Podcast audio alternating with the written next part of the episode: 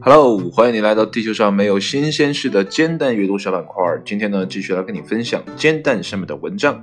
那今天这篇文章呢，是译自 Sense Alert，由译者 Major 基于创作更新 B Y 跟 C 发布的。那这篇文章呢，发表于二零一九年的一月七号的下午五点四十四分。那这篇文章呢，探讨了一个嗯思想实验吧，我觉得算是思想实验。标题呢是说，如果地球上只剩下一男一女，哎。能够重建人类文明吗？啊，好像一个很宏大的这个愿景哈。呃，如果剩下一男一女呢？我希望那个男人不是我，嗯，因为那样太累了，你懂的。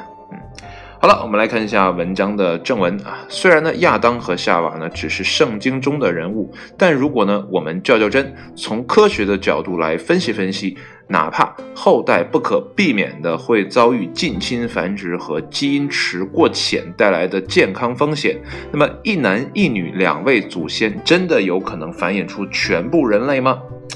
那么这个问题呢是蛮有趣的哈。我们从圣经的这个传说当中啊，来思想推演一下，这个是可不可行？好，我们继续往下看。那么首先呢，最显然的问题呢，新一代的都是兄弟姐妹，那么第二代呢都是表兄弟啊。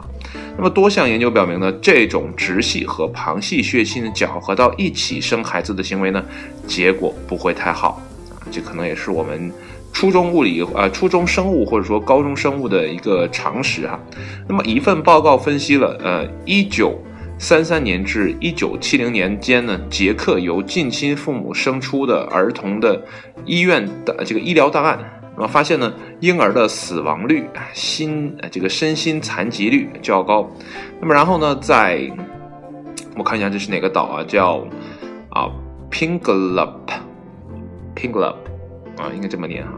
这个岛上呢出现了普遍的色盲。那么该岛呢曾经遭遇了一场这个毁灭性的台风。那么只剩下呢二十名的幸存者。那么现在呢岛上的后人都是幸存者的后代。那么这是一个啊比较极端的例子了哈。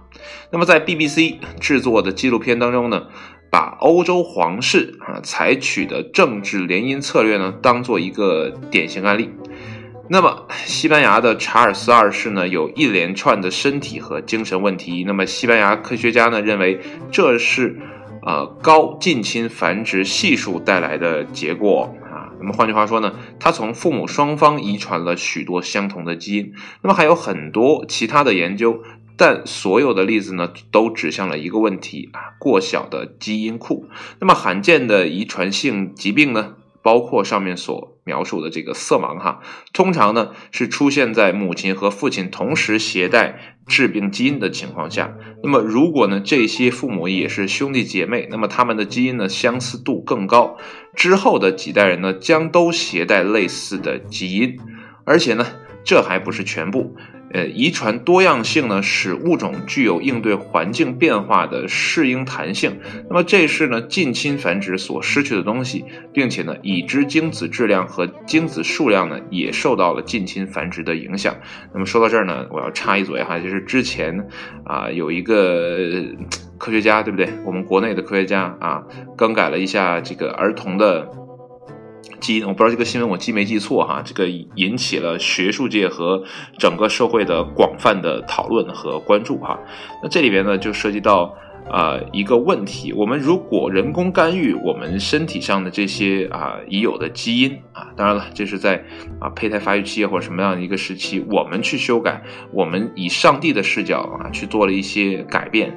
那我们并不知道这些改变到底是好是坏，我们只能通过过往的经验来看，说我们除掉了一种致病基因，那我们会觉得说，哎，在过往的经验当中，这是件好事情。但时间很长，对吧？未来会发生什么事情，我们都不知道。那如果我们过早的改变了某些基因啊，而这些基因呢，很有可能在未来呢是救命的基因，呃，所以说呢，我们。不应该过度的人为的去干涉这样的一个情况，就像文中所说的，这种啊基因库过小的啊结果也是这样的一个状况，就是我们失去了对环境适应的这样的一个弹性。那未来一旦环境发生巨变的话，我们没有相应的我们在这个舒适区里啊。很好的这样的一个基因，可能不太适合未来的环境。好了，我们继续来往下看哈。那么新西兰奥塔。哥大学啊，这个名字奥塔哥啊，我以为是谁家的哥哥呢？这个 Bruce Robinson 啊，告诉 BBC Future，那么人口规模小啊，迟早会出现一个所有人都沾亲带故的社会。随着整体相关性的提高呢，那么近亲繁殖效应呢变得更加的显著啊。Robinson 呢是一名生态学家，正试图呢保护濒临的，就是 kakapo 啊这个鹦鹉啊免于灭绝。那么到目前为止呢，近亲近亲生育啊都很可怕，但第三次冲击后呢，未来的亚当和夏娃或许有可能成为新人类的祖先。那么在人类文明的历史中呢，确实有战胜这个遗传概率的实力。那北欧的这是啊叫 Hunterate。Heart rate 啊，应该这么念会会会对一点哈。Heart rate 社区啊，那么可追溯到最开始的十八个家庭啊。那么第一传多样性的负面效应呢，非常害人。但所有这些呢，都是概率性的。那么人类学家 John Moore 说到的，那么他一直在研究如何用尽少量的人员呢，这个殖民地外星星球啊。那确实呢，有些人。这个人口规模不足的小型文明呢，可以避开悬崖峭壁，毕竟呢，一切皆有可能。